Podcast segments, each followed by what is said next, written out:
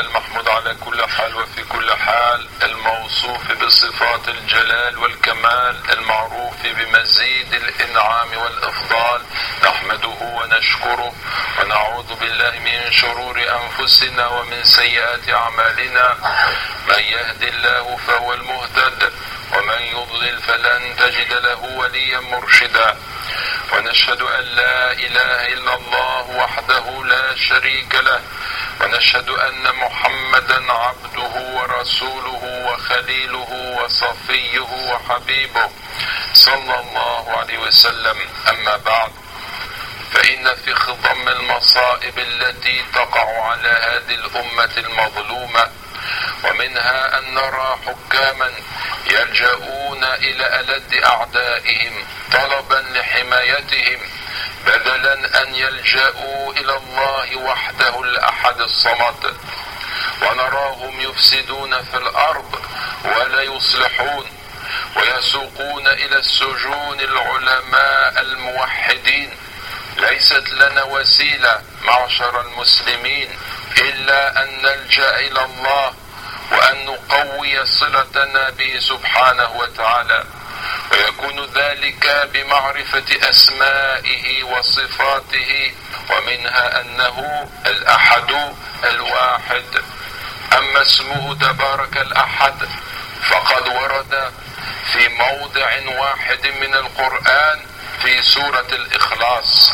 قل هو الله أحد الله الصمد لم يلد ولم يولد ولم يكن له كفوا أحد. وهي السورة العظيمة التي ورد في السنة عن النبي صلى الله عليه وسلم أنها تعدل ثلث القرآن لكونها أخلصت لبيان أسماء الرب الحسنى وصفاته العظيمة العلية. وأما اسمه الواحد فقد تكرر مجيئه في مواضع من القرآن منها قوله تعالى وإلهكم إله واحد. وإلهكم إله واحد. لا إله إلا هو الرحمن الرحيم.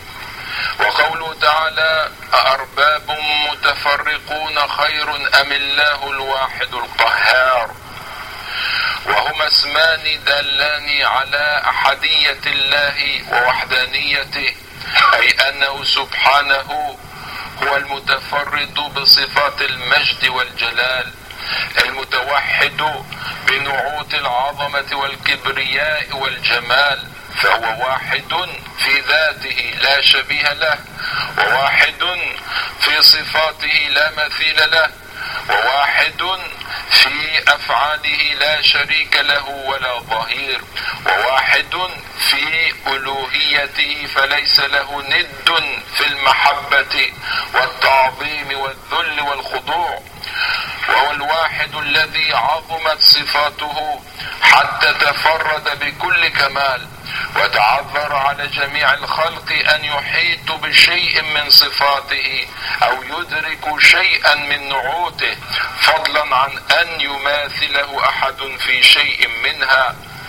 وقد تكرر ورود اسم الله الواحد في القرآن الكريم في مقامات متعددة في سياق تقرير التوحيد وإبطال الشرك والتنديد.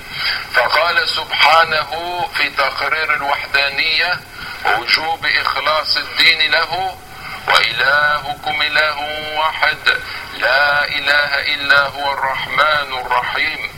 وقال سبحانه في بيان أن هذه الوحدانية هي خلاصة دعوة الرسل وزبدة رسالتهم قل إنما يوحى إلي أنما إلهكم إله واحد فهل أنتم مسلمون؟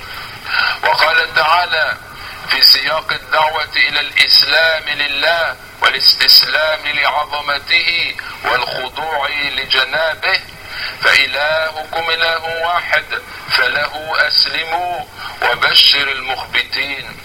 وقال تعالى في تنزيه نفسه عما ادعي في حقه من اتخاذ الولد وأنه ثالث ثلاثة. تنزه وتقدس عن ذلك. قال تعالى ولا تقولوا ثلاثة. انتهوا خيرا لكم. إنما الله إله واحد. ولا تقولوا ثلاثة. انتهوا خيرا لكم. إنما الله إله واحد. وقال تعالى في مقام بيان عظمته وكمال ملكه وخضوع الخلائق له يوم القيامة. يوم هم بارزون لا يخفى على الله منهم شيء. لمن الملك اليوم؟ لله الواحد القهار. هذا ويمكن تلخيص دلالات هذين الاسمين في النقاط التالية. نفي المثل والند والقفء من جميع الوجوه فهو تبارك وتعالى الأحد الذي لا مثيل له ولا نظير. قال تعالى ولم يكن له كفوا أحد وقال تعالى ليس كمثلي شيء وهو السميع البصير ثم أن له من كل صفة من تلك الصفات أعظمها وغايتها ومنتهاها فله من السمع أكمله ومن البصر أكمله ومن كل صفة أكمل وصف واتمه كما قال سبحانه ولله المثل الأعلى ثم وجوب إفراده سبحانه وحده بالعبادة وإخلاص الدين له وأن تفرده سبحانه وحده بالخلق والرزق والعطاء والمنع والخفض والرفع والإحياء والإماتة يوجب أن يفرض وحده بالعبادة.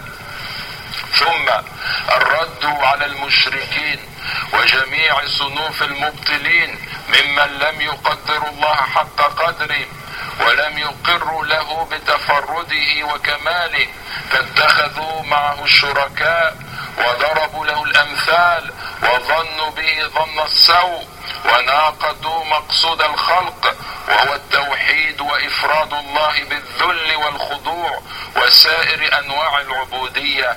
فاشمأزت قلوبه من التوحيد ونفرت نفوسه من الحق والهدى. قال تعالى وإذا ذكر الله وحده اشمأزت قلوب الذين لا يؤمنون بالآخرة. وإذا ذكر الذين من دونه إذا هم يستبشرون.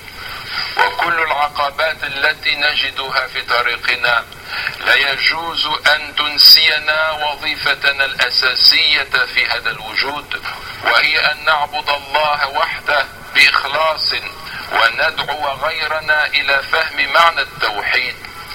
رزقنا الله تحقيق توحيده إنه سميع مجيب. اللهم